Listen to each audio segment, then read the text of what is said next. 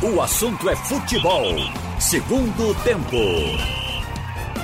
Haroldo Costa. No ar, o assunto é futebol, segundo tempo. Carlyle Paz Barreto, Ralf de Carvalho e Roberto Queiroz, aqui no assunto é futebol, segundo tempo. Uh, Carlyle, queria começar com a negociação do esporte com o Rafael, que passa também pela Ferroviária de São Paulo. O jogador terá um vínculo ligado aí à Ferroviária, e, mas será emprestado ao Cruzeiro até fevereiro de 2021. Negociação fechada entre o esporte é, a Ferroviária e o Cruzeiro, que acaba entrando aí como o terceiro clube dessa negociação. Em princípio seria é, é, diretamente com o Cruzeiro, mas tem a história agora da Ferroviária de Araraquara, São Paulo. E essa negociação, Carlyle, boa tarde. Boa tarde, Haroldo, Ralf e Roberto. Boa tarde a todos. Eu até fiquei é, em dúvida, né, quando falei com o presidente semana passada, ele tinha dito que foi fechar essa negociação em São Paulo. Eu questionei. É, foi com o Cruzeiro, foi em São Paulo. Ele tinha dito, não, não foi diretamente com o Cruzeiro, não, foram com empresários. Enfim, é um clube que serve como barriga de aluguel, a ferroviária, até é, Dado Cavalcante, Pernambucano está por lá, mas são empresários que tomam conta, que gerenciam o futebol e está comprando, adquirindo os direitos econômicos do jogador e está cedendo ao Cruzeiro. Quando o dirigente do Cruzeiro disse que não está pagando nada, teve até essa rusga, né? Alguns torcedores do esporte achando que o esporte estaria liberando de graça. Mas é um jogador que é, nem explodiu ainda, estava jogando, teve chances nesse, nesse esse ano, e poucas chances, não jogou nem 10 partidas, é, por conta do, do esporte não ter peças de reposição. Mostrou certa qualidade, sim, mas para ser vendido do jeito que vendeu por, por perto de 2 milhões e meio de reais, acho que foi uma boa venda. Acho que falta o esporte ainda um pouco de transparência, um pouco não, falta transparência, porque o próprio presidente falou hoje de manhã aqui na Rádio Jornal, uh, dizendo que desde junho, ou julho, eh, julho, está fechado com a ferroviária e só agora concretizou a negociação. E também não colocou os valores. A gente que já está supondo os valores por conta de conversas com outras pessoas, com terceiros. Mas é isso, 2 milhões e meio, vem a calhar. O esporte não pode se dar o luxo de desprezar qualquer quantia, não, principalmente nesse terrível ano. Ralf, negociação aí de Rafael é, com o esporte fechando o negócio. Ele vai para o Cruzeiro, mas os direitos econômicos estarão com a Ferroviária de São Paulo, Ralf. Boa tarde. Boa tarde. Olhe, um jogador que se jogasse esse campeonato, porque ele pintou bem, você transmitiu o jogo. Boa tarde para os companheiros todos e vocês que estão ouvindo a gente. Ele jogou a primeira partida com o Ceará e foi uma partida de de jogador feito. Parecia maduro, e a gente sabe que, inclusive, ele é lateral de origem, mas hoje o jogador joga em duas, três posições, porque quem não é polivalente não sobrevive. Então, ele jogou bem. Então, se o esporte faz essa campanha com ele, mesmo que o esporte não faça sucesso absoluto, mas fique na competição, mantenha-se, é, o jogador vai ser notado. Eu acredito que vai ter mais valor. Mas entendo que tudo tem sua hora. Falou-se aí, o Carlário falou em 2 milhões e meio, é uma hora que 2 milhões e meio vale por 10 dentro do Esporte Clube do Recife. Porque está todo mundo batendo na porta para cobrar o que o esporte deve, e no momento desse, qualquer dinheiro ajuda a passar por uma situação de justiça, por exemplo. Mas eu acho que o negócio está errado. Hoje, Haroldo, eu fiz um comentário agora, meio-dia e 30, a respeito do, do Grêmio de Porto Alegre, que tem 11 centros de observação de jogadores novos.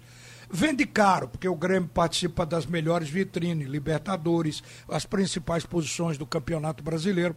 Então, ele vende qualquer jogador bem. Mas eles acreditam na base, trabalham, vendem bem, botam no time. Não é só o Grêmio, agora o Grêmio tem custo para captar jogadores. Jogadores vão para um centro de treinamento no Rio Grande do Sul. Entre as cidades onde o Grêmio tem olheiro, olheiro com endereço, endereço na internet, endereço local, telefone, tem tudo. Tem lá em Alagoas, tem em Fortaleza, em várias partes do Brasil. Não tem aqui no Recife. Eu acho que eles acham que Náutico Santa Cruz e Esporte dominam tudo e eles não mandaram para cá. Então, o clube faz esse tipo de trabalho com a base é porque dá resultado e tem retorno. Os nossos não conseguem retorno bom porque o jogador não é mostrado na vitrine do próprio clube. Então, considerando que antes se dizia que tinham empresários de Minas depositando o valor da multa do Rafael na federação, porque a primeira informação foi essa, deturpada, mas foi essa. A gente se segurou, porque parece um fake. Então o que acontece? E o esporte perderia o jogador, porque se depositasse, o dinheiro levaria do mesmo jeito. Aí vendeu por 2 milhões e meio, para o momento parece bom negócio, mas eu acho que esse não deve ser o critério, não deve ser o trabalho de um clube formador. Esse ano o esporte, em parte, abriu mão até da sua própria base, repassando jogadores que ainda o torcedor rubro-negro sequer viu num banco de reserva. Então isso significa o estado do esporte, que é bom, não é, mas é, poderia ser pior. Bom, Roberto, é, às vezes a gente tem um corte geográfico, né? Nessas negociações. De repente, um jogador que está numa base de um clube do Sudeste, ele acaba sendo mais valorizado do que um jogador até que tem mais qualidade que está no Nordeste. Isso acontece muito, não é? A gente acaba verificando isso. Mas o esporte chegou naquele estágio em que, quando pinta uma negociação, ele se agarra e faz o um negócio, porque quando você não tem realmente muita condição financeira, né? Não dá para ficar segurando muito tempo. Então é, é diferente realmente de, de outras camisas. Às vezes você tem lá um jogador e você vai deixando uma espécie de maturação, que ele vai ficando mais tempo, é, ganhando mais espaço na mídia. Mas não dá para fazer isso aqui. Eu acho que quando você está com, com, com uma situação financeira difícil, aí negocia mesmo, né, Roberto? Tem que ser, né, Haroldo? Não pode ser de outra maneira, não. A situação que deixaram o esporte foi para fechar o clube. Isso aí a gente tem que dizer e é a verdade. O, o, o esporte ficou realmente numa situação profundamente lamentável pelo que foi feito nos últimos mandatos aí na Ilha do Retiro. Não pagou a ninguém, devendo a tanta gente. Impressionante a maneira como, como administraram o esporte. A gente não tem outra maneira de falar nas coisas. É, o jeito é esse, tem que dizer isso. Então a, o esporte entrou numa situação que o Náutico vive e que o Santa Cruz vive. Só isso. Muitos débitos e dinheiro pouco entrando. O que entra, a turma vem em cima. Então o esporte chegou a esse ponto. Ninguém esperava que acontecesse isso, por quê? Porque o time estava jogando aí na Série A, contratando jogadores de 500 mil, jogador de 600 mil, de salário, de salário.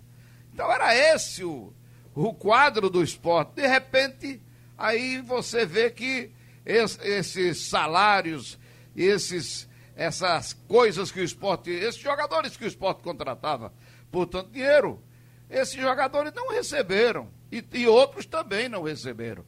Então entrou nessa situação profundamente lamentável. Aí chega nesse ponto. É diferente num clube estruturado, que está na primeira divisão e dificilmente sai, disputa é, as competições sul-americanas, Libertadores. Verdade. E, é, é, tem verba alta no Campeonato Brasileiro e tem verba mais alta ainda na Libertadores. É diferente, é totalmente diferente. O esporte entrou realmente numa bancarrota, numa situação é, da gente ficar com pena.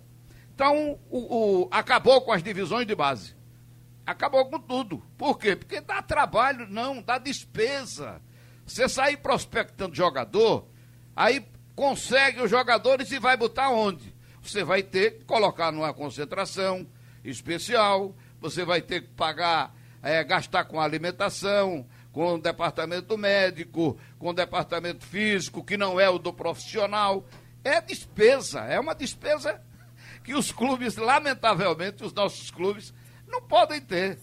Então, é, chegou-se a essa, a essa situação no esporte. O esporte está aí fazendo o que o Náutico faz. O Náutico pegou o jogador, o Eric, o Eric, o Thiago, é, me ajudem aí com outros nomes que foram vendidos aí por 900 mil, 500 mil, é. 1 milhão.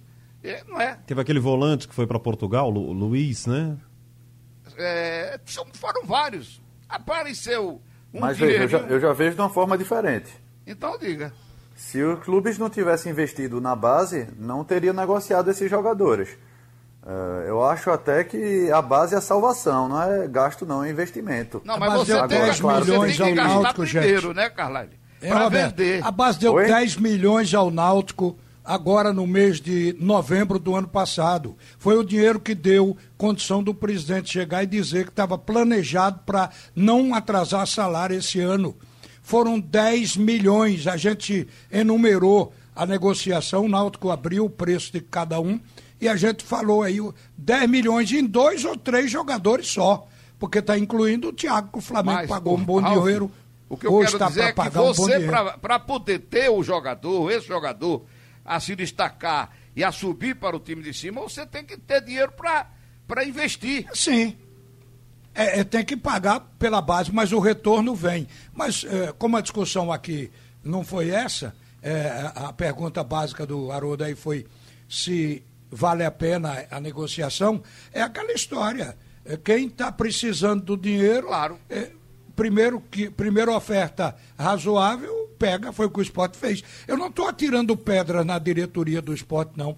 Só que a gente imagina que os nossos clubes, eles vão melhorar de patamar por boa administração em todos os setores, especialmente na base. É, na base também pode ser isso, feito isso... de outra maneira, eu não sei. É, pode, é, você pode, o clube pode é, ter os jogadores e não, e não dar uma, uma, uma concentração, não dar uma assistência. Também as competições praticamente não existem para que eles consigam se movimentar e crescer na, na condição até chegar ao profissional. A gente tem que observar um monte de coisa que acontece no futebol da gente. É porque não normalmente, tem... Roberto, é. Normalmente o que é que faz? Pega os dirigentes que gostam do clube, ou uns que querem aparecer, enfim, botam no time profissional. E pega os filhos, ou gente que, ó, esse cara entende futebol, no futuro ele vai ser um bom dirigente, e bota pra base. É quando deveria ser o contrário. Tem que colocar gente que entenda de futebol e de gestão na base. Porque se você não vai conseguir revelar, você não vai conseguir fazer uma transição bem, bem feita, você não vai conseguir amarrar um contrato se você não tiver gente experiente na base. Eu já vi o próprio esporte, já vi outros clubes, o cara com 15, 16 anos já chega, e aí ele, é, é, o contrato dele, os direitos econômicos são todos do clube, não. Se 40%. Oxe, e o resto? Não, 20% é dele, 30% é do empresário. É, então, se você trabalha o jogador com 14, 15, 16 e você só tem metade dos direitos econômicos, aí já está errado. É. Um clube é de futebol tem que ter no mínimo eu, 70% eu, eu, desses direitos para poder investir nele, para poder tirar lá na frente. É isso que acontece. O esporte agora, e Roberto falou algo interessante também, o esporte abre mão da base. É, é, é o que Luciano Bivar fez no, no ano 2000 tendo o um entendimento errado da Lei Pelé. Não, ali é que era para ter investido muito mais na base, não abrir mão da, das divisões de base. E agora parece que o esporte está abrindo mão, está emprestando um monte de jogador, até dando os direitos, achando que vai ganhar um pouco lá na frente, com 10, 20%.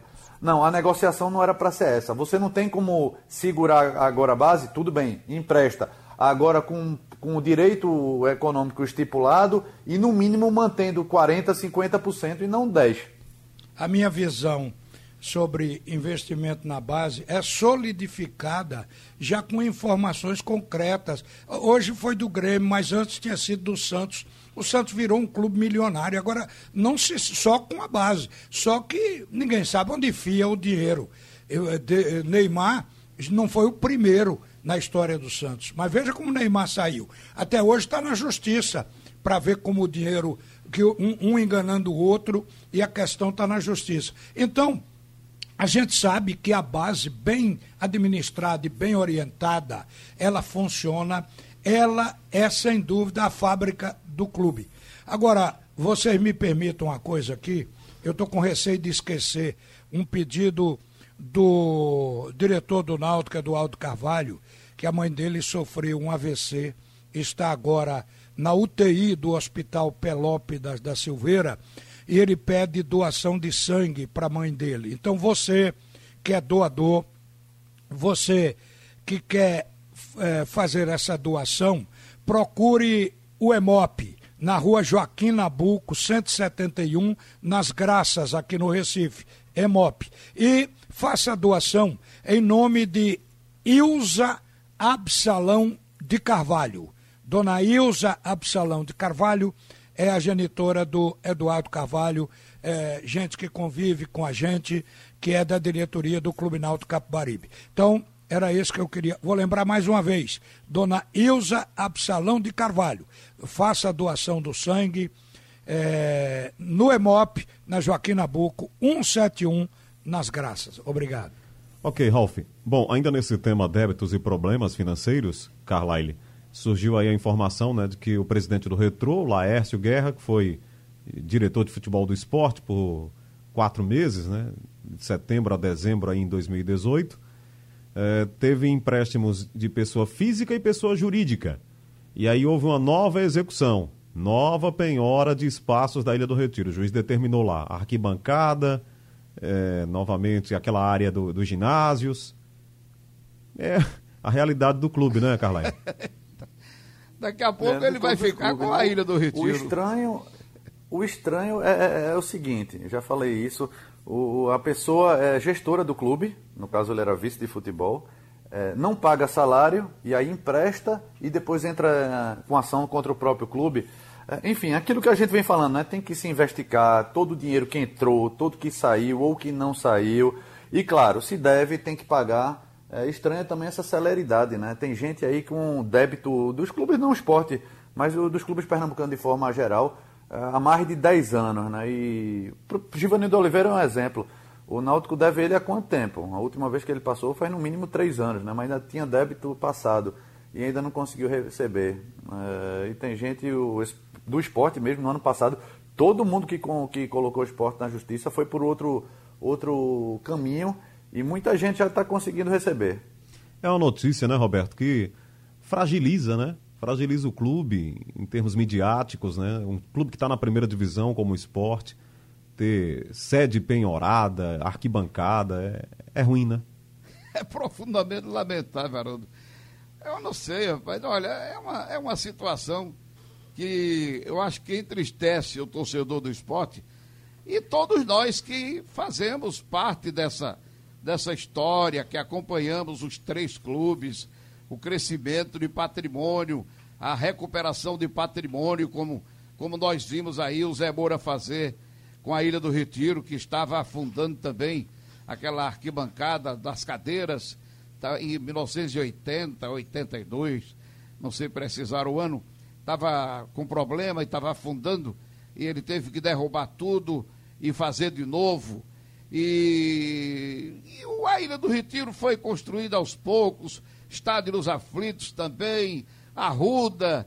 Cheguei aqui em 70, o campo do Arruda, o estádio do Arruda, só tinha aquela parte é, central de concreto, o resto era madeira e, e uma pequena arquibancada no outro lado. Aí você vê os clubes entrar numa situação dessa, é profundamente lamentável, com tanta dívida pessoal fez realmente administrações catastróficas nos três. É profundamente lamentável. E hoje os clubes é, têm que se valer do patrimônio. Eu estou vendo a hora, o, o esporte tem que vender a Ilha do Retiro para pagar os, seus, os seus débitos aí, que são altíssimos, né? É. O, não é? O Laércio está cobrando 3 milhões e 800 mil reais. Mas ele já estava cobrando. Esse é já... dessa segunda, né? Ah, é já... outra, outra dívida de 3 milhões? É. Tem e 800 mil? 3 milhões e 800. Então, o Carlyle acompanha isso, né, né Carlyle? Tem a, a primeira é de quanto? É de mais de 2 milhões, né? Não, não, é uma. Acho que. Juntou tudo? Uma de 500 mil, porque foi pessoal, a outra foi é, pessoa, física, pessoa jurídica. Então, acho que tudo não passa de 4 milhões, não, mas 4 milhões já é um. o esporte não consegue arrecadar isso. E se fosse uma, um débito só, mas todos aqueles jogadores que passaram do ano passado acionaram o esporte e estão em vias aí de penhora. Então o esporte deve. Pode colocar mais de quase 30 milhões de reais só de salários não pagos e também, no caso, nesse caso, de empréstimo. É isso. O João Vitor Amorim nos informa aqui é, que num trabalho de apuração ao lado do Felipe Farias, é, tem a informação de que o volante Lucas Gonçalves está de saída do Santa Cruz. Ele tem contrato até o final de outubro, mas recebeu uma proposta do exterior e o clube vai ficar com o percentual do atleta. Portanto, uma novidade aí do Santa Cruz, Lucas Gonçalves com proposta de fora. E você conversou com o presidente do Santa Cruz mais cedo, não é, Ralf? Alguma novidade?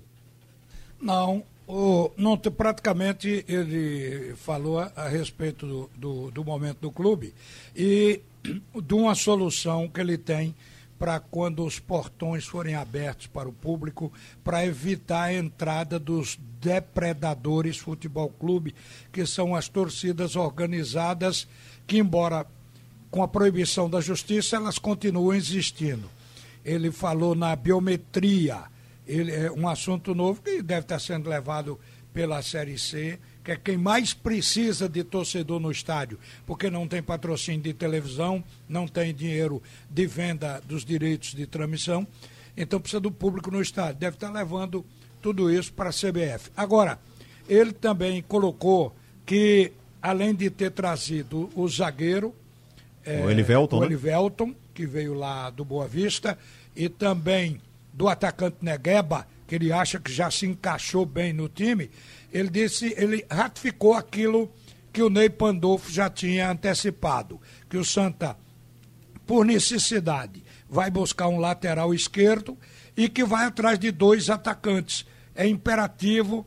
Eu perguntei se chegaria essa semana esses três reforços e ele disse que o quanto antes. Não pode precisar que seja essa semana, mas está atrás desse atacante de área, um centroavante, como que é o técnico, alto, com outra postura diferente do Pipico, e o ponta, o homem que joga pelos lados e que seja velocista, que seja rápido. Diz que essas são as metas imediatas do Santa Cruz. Nós levantamos a ideia de que o Santa Cruz, se ganhar todas as partidas em casa nessa primeira fase, ele já estará classificado, porque para classificar, se classifica a média histórica entre 25 e 30 pontos. Então Santa Cruz já tem sete. Se jogar todos em casa, são 24. Se ganhar todos em casa, são 24 pontos mais. 24 com 7, 31 já passa da média histórica. E isso é apenas para ilustrar, porque é difícil ganhar todas em casa e seguramente Santa Cruz tem condições de ganhar fora, porque ganhou inclusive de um bicho papão dessa Série C, que é o Botafogo. Ganhou bem. Então, a gente está vendo é, essa possibilidade. Foi disso que o presidente falou. Está achando que o time vai dar essa alegria ao torcedor de voltar para a Série B. Tem um desfalque certo aí para sábado, não é, Roberto? Que é o, o Dani Moraes. Já tinha o Pipico e o Célio Santos e aí ele vai ter que recompor ali a peça defensiva com outro zagueiro para jogar ao lado do William Alves. Aliás, sistema defensivo do Santa Cruz que se mostrou muito sólido até aqui, tanto que o Santa Cruz tomou 14 gols, é né, um número considerado baixo realmente na, nas últimas mais de 20 partidas, se a gente fizer um recorte aí de mais de 20 partidas. Mas o Dani Moraes é um, é um jogador interessante. Ali está encaixado com o William Alves. Pena que não vai jogar, né, Roberto? Mas ele não jogou contra o Botafogo, não, né? Ele jogou só um tempo. Jogou só um tempo e saiu, né? É. É, ele, ele faz falta. É um jogador experiente. Ele comanda o time ali atrás. Ele é o capitão. É um jogador importante para o Santa Cruz. Mas tem que ter outros também. Uma pena que ele está perdendo também o Célio, o Célio Santos, né? É, também está machucado.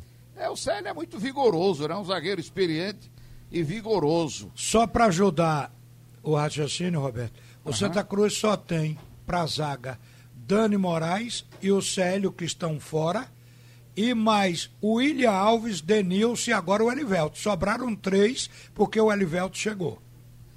É, então é esperar que esses que estão aí, que não jogaram ainda, é, consigam realmente dar conta do recado. A começo Santa Cruz é animador. A gente fica torcendo de uma forma muito é, vibrante para que a gente saia da, da terceira divisão.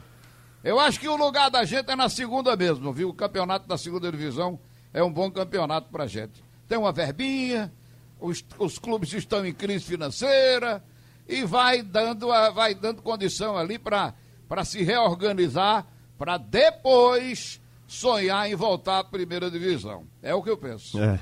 O, o, aliás, a gente tá falando de zagueiro, é, é, Carlyle, e o Náutico também tem um desfalque, né? O Camutanga foi expulso no jogo contra o Juventude. Aliás, expulsão. De uma forma infantil. Que coisa, né? É, desnecessário aquilo ali. E ele que deu o carrinho no atacante, quase arranca as duas pernas do jogador é. do Juventude. Fosse, e ele vinha se... jogando bem, viu? Não Fez uma grande mal, partida no jogo é. anterior. Não, ele não jogou mal ali. É. Eu achei é um zagueiro com característica viu? de velocidade que o Náutico tem, né? É muito importante isso. É. Aí vai vir de Lombardi agora? Né? Foi com. Oi? Lombardi no, no na sexta-feira? A experiência de Lombardi. Ou o Carlão. É, ou, ou o menino. Né? Característica de velocidade. Eu tô dizendo pro lugar dele, né? Pro lugar do Camutanga. É, ou é, o garoto Carlão ou o experientíssimo Lombardi. Né? Lombardi já jogou com o Gilson, o técnico Gilson Kleiner. Kleiner. Ele já conhece, talvez até ele opte por Lombardi por conhecer. Pode ser. É um zagueiro é, que. Mas o, o Náutico melhorou com a volta de Camutanga mesmo, vinha apresentando dificuldade defensiva, assim como o Santa Cruz tem que tentar é, restaurar isso, porque com dois zagueiros machucados, e zagueiro sempre leva cartão amarelo, né? E o Santa Cruz já não tinha um lateral esquerdo. É outra é, pressa que o Santa Cruz tem que ter. Está demorando muito para repor essa saída de Fabiano. Já não tinha um outro lateral, vai ter que improvisar Júnior, menos mal, que é um lateral direito, mas tem que resolver isso, porque você pode perder pontos pre preciosos por conta dessa falha, uh, dessa falta. E no Náutico também. É, cada vez mais, mesmo o VAR estando só numa Série A, mas a gente sabe que tem o VAR fake, né? Tem jogos transmitidos, principalmente. Tem gente lá da arbitragem que fica vendo o jogo e, e passa o bizu lá para quem está dentro de campo. E se o árbitro não vê uma agressão dessa de Camutanga, alguém vai lá e dedura. É o VAR fake, é isso aí. É, esse VAR fake está acontecendo, tá Haroldo, é, várias vezes um, um impedimento, perdão, Ralf, um impedimento que o, o, o, assistente não dá. E depois de, sei lá, cinco segundos ele levanta a bandeira. É, e se não tem VAR, o que é que é? É o VAR fake, fica a gente vendo televisão e passando para eles a informação. É, mas não pode não, né, Ralf? Não, não poderia. pode.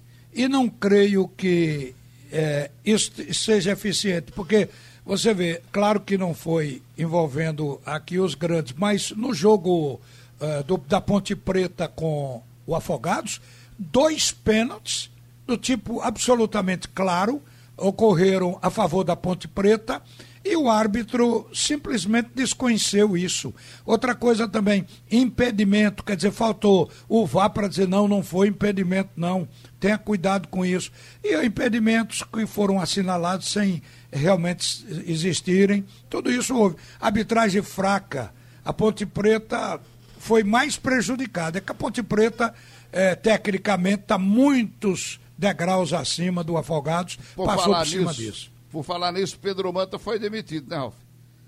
Ah, tá demitido. A, foi é, demitido. Foi demitido. É, porque Pedro foi. Manta também vem de partidas inexplicáveis. Por exemplo, no campeonato, a, semi, a semifinal do campeonato estadual contra o Salgueiro, o time do Afogados foi humilhado dentro de campo e isso já repercutiu mal. Ontem, ao invés de fechar o time para jogar no futebol reativo, no segundo tempo, o Manta foi botando atacante, mandando o time para cima. Aí você que transmitiu, Roberto, viu que a Ponte Preta poderia ter feito. É, é porque não teve pontaria. O jogo era para ser 6x0, É, era para ter metido 3 a 4 gols no segundo Agora, tempo. O time já vinha com a derrota por 3. Se ele ficasse só lá atrás, não adiantava, né? Agora o, o dirigente que demite Não, ele foi para frente e não foi para frente. fase da Copa do Brasil, duas vezes seguidas na semifinal do Campeonato Pernambucano. E depois, para disputar essa partida de volta da Copa do Brasil, é, negocia o atacante e o goleador, Diego Ceará, e negocia também o melhor marcador escuro, ele queria o quê? E negociou também o Felipe. O Felipe. E o Felipe também. É, também. É, o, o, Manta tem que se desculpar, mas eu estou falando das duas apresentações do time e vocês sabem que isso reflete sobre o treinador. Essa de, da, da agora, a gente sabia que era uma coisa quase impossível tirar aqueles 3 a 0 da Ponte Preta. Agora, o que ele também fez no jogo poderia ser evitado. Ele mandou o time para frente você falou, e o que, é que ele ia fazer? O time foi para frente e não chegou na frente. Perdia a bola na divisória do gramado e estava todo abertão lá atrás. Quer dizer, nem marcava nem atacava. Então o time ficou uma mistureba que parecia que não tinha O treinador. time realmente teve uma queda muito grande, esse time que jogou contra o, o Atlético Mineiro. Foi outra coisa completamente diferente do de agora, Ralf. A diferença. E sem falar, Foi Roberto, de água- a Ponte Diz que Preta 10 vem aí jogadores, ritmo né? de jogo numa Série B e o Afogados não joga desde o Campeonato Pernambucano. É, a Ponte Preta, inclusive, chegou por cima, né? Cinco jogos, perdeu apenas o primeiro para o América e chegou com quatro partidas invicta e as duas últimas eh, a Ponte tinha ganho. Então, quando chegou diante da equipe do Afogado, ela chegou com ritmo de jogo. A gente sabia que seria uma coisa impossível para o Afogado, como foi demonstrado. Agora, eu não pensei que o Afogado fosse continuar jogando tão mal como jogou contra a equipe do Salgueiro. A Copa do Brasil talvez seja essa competição é, que esteja deixando bem claro né, a- a- o que a pandemia fez. Porque são resultados lá de março que vocês estão é, estamos decidindo agora no final de agosto. Então, veja o que aconteceu ontem, Fluminense e Figueirense. Eu fui ver o jogo. O Nenê mandou, né? Fez o que quis na partida, três gols no jogo. E no primeiro jogo lá em Santa Floripa. Catarina, né, em Floripa, foi duro lá pro Fluminense. Aí veio esse jogo da volta aí 3 a 0 o Flu- Quanto Figueirense foi o primeiro jogo? foi 1 a 0 Figueirense, 1 a né? 0. 1 a 0 Figueirense. Ah, foi 1x0 1 a 0 Figueirense. Aí vem esse jogo de agora. alemão, né, que passou pelo Santa. Isso, alemão, zagueiro. Lá vem esse jogo cinco meses depois, praticamente cinco meses depois. Aí 3 a 0 Fluminense. Então, Desmantelou muitas aí equipes. embola tudo, né? Misturou tudo, né? E E as equipes pequenas parece que sentem mais, né? Agora eu vou te contar uma coisa também, viu, Ralf, Roberto e Carlyle. Você tem um jogador experiente, de boa qualidade técnica e motivado, é outra coisa, né? O Nenê fez o que quis na partida, né? É o don, foi o dono do jogo, brincadeira. Ele já tinha jogado muito bem naquelas finais do Campeonato Carioca contra o Flamengo, né? Agora ele tá confiante, tá chutando de fora da área para onde ele chuta, a bola vai certo. Dos três gols que ele fez, dois ele chutou, desviou no zagueiro e entrou. Tem isso Tá também. com sorte É também. verdade. é. Haja sorte. Em É. compensação, o poste entrou faltando cinco minutos. E aí também não pode nem ser criticado, né? É o famoso Fred, né? É. Eita, dinheiro, dinheiro bem pago. Ó, E você acredita que o Fluminense está pagando a Fred, Haroldo? Eu não não sei, acredito, não. é, não sei se com Eu não acredito. Tá pagando com stories, né? Talvez, sei lá. Olha, o, o mundo inteiro da bola tá falando sobre a saída de Messi. Messi disse pro Barcelona que não quer ficar mais. Já vi Messi com camisa do Santa Cruz, já colocaram na internet. Já vi Messi com camisa eh, de outro time agora que apareceu, inclusive, num programa de televisão. E tem gente em Caruaru se mobilizando para para fazer uma proposta. É 4 bilhões e meio de reais a multa. Já pensou? Mas ele Agora- quer sair de graça. Sabe daqueles É. jogadores que você não consegue ver com outra camisa? É Messi. Vai, vai ser muito estranho. Vai ser, vai ser. É Não, verdade. ele o Barcelona ir- certamente vai se reinventar, porque sempre foi gigante. Antes de Messi teve Ronaldinho Gaúcho, teve Romário, teve Rivaldo, teve os holandeses todos. Ou seja, ele vai seguir gigante. Agora, para onde Messi for, ele vai tornar não apenas esse time ainda um super time, mas vai atrair os olhos todos para uma liga, principalmente se for para a Premier League, né? O Tá Manchester falando City- de contato já com o City. E o City. É o seguinte: o, o- tinha uma cláusula no, no último contrato de Messi. Se antes da, do final da temporada ele pedir para deixar o clube, ele sai de graça. E aí o, a briga jurídica vai ser essa. Ah, o prazo se encerrou em maio. Só que por conta da, da pandemia, é, o- a, a liga se estendeu um pouquinho mais. E é o Aí que vem Messi está falando agora. Disse, olha, esse prazo vai ter que ser aumentado. E o Barcelona acha que não. Mas mesmo assim, o City já, já pegou um dinheirinho extra e disse, ó, eu tenho aqui um bilhão de reais para poder E dar para o Gabriel Barcelona, o. Barcelona não chorar tanto. E Gabriel Jesus estão oferecendo também no pacote aí. Gabriel Jesus, o brasileiro, Pois é. estão Pois é, oferecendo. Um milhão mais, mais o Gabriel. Mas Gabriel Um. Jesus. É. Um bi. Um bi, bi. Mas a, a- a multa é 4 Rapaz, de repente o valor de Neymar vira troco, né? É verdade. Que coisa. É, é verdade. É. Agora, Você os vê números- como cresce geometricamente o valor dos atletas na Europa. O rapaz ficou triste, né? Com um monte de coisa aí. Eu vi até um- uma matéria falando sobre isso. Saída do Neymar. É, o novo técnico já botou o Soares à disposição. Quer tirar o rapaz de lá. Já disse que não quer mais usar. Ele teve um rusga grande no começo do ano com Abidal, se lembra de Abidal na É, brigou seleção com- francesa também. Jogou no Barcelona, teve problema de saúde e virou uma espécie de gerente, um superintendente lá e estava batendo de frente com alguns jogadores. Agora, amigos, Tanto é que imagina. tiraram o Abidal agora, mas mesmo, mesmo assim já deixou um estrago por lá. Imaginem quanto um clube como o Barcelona já não faturou com o tal do Messi, né? Com venda de camisa, com o que ele conquistou.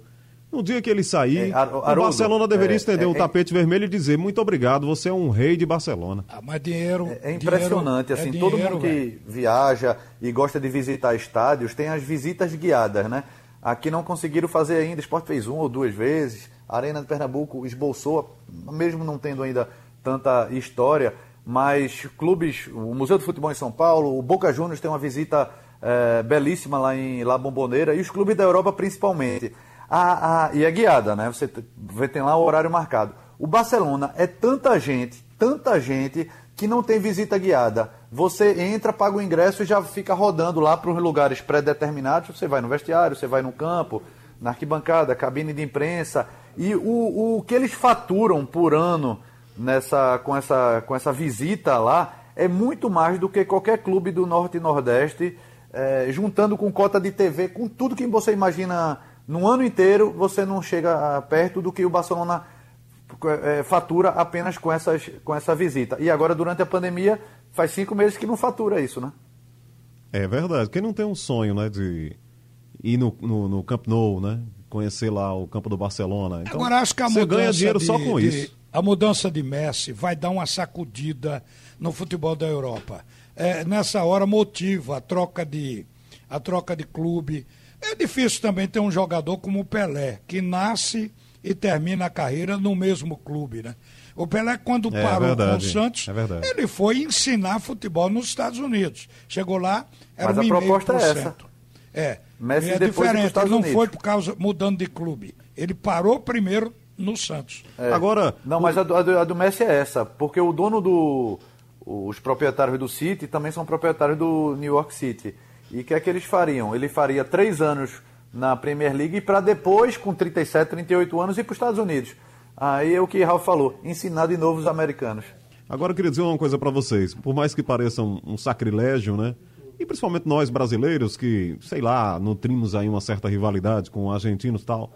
Mas eu acho o Messi um, um Pelé de muita gente. Um Pelé moderno, um Pelé de muitos garotos aí. É isso aí, é verdade. Não é verdade, É, Roberto? quem não alcançou o Pelé, muita gente nasceu depois disso. Então, é, que- é, Messi passou a ser esse cara. Quer dizer, a gente que viveu a época de Pelé, Pelé no auge, aliás, Pelé sempre esteve, esteve no auge, desde os 16 anos, na Copa de 58. Então, ele sempre esteve no auge. Então, quem viu Pelé, fica com Pelé, mas quem não viu, certamente que o grande jogador para ele é Messi. Exatamente. Agora o Messi se aproxima, assim, vamos dizer, 60% do que foi Pelé. Entendeu? Do Pelé que era mais fez. completo, né? Com- É, totalmente, totalmente. Pelé fazia. O Messi não, não faz um gol Agora, de cabeça. quem fez um marketing Pelé fazia para muito gol de cabeça. para ser comparado com Pelé, que já era, sem dúvida, um destaque, foi Maradona. Mas sumiu. Agora tem o Messi no lugar do argentino. É, o Pelé fazia gol com a direita, com a esquerda e de cabeça. O Messi não faz. Dificilmente faz de pé direito e de cabeça quase nunca ele, ele faz um gol. Só se acrescente o calcanhar ou os calcanhares, que Pelé também faz gol. Essa- fez gol essas comparações são deliciosas. A gente gastaria aqui umas duas horas, mas realmente é, é, é um, é, um, é um Pelé moderno, digamos assim, para muita gente que viu realmente esse, esse argentino Eu acho o futebol dele maravilhoso. Espetacular. Para fechar o assunto é futebol, segundo tempo de hoje, agradecer a sua audiência. Sugestão ou comentário sobre o programa que você acaba de ouvir, envie para o e-mail ouvinte@radiojornal.com.br ou para o endereço Rua do Lima 250, Santo Amaro, Recife, Pernambuco.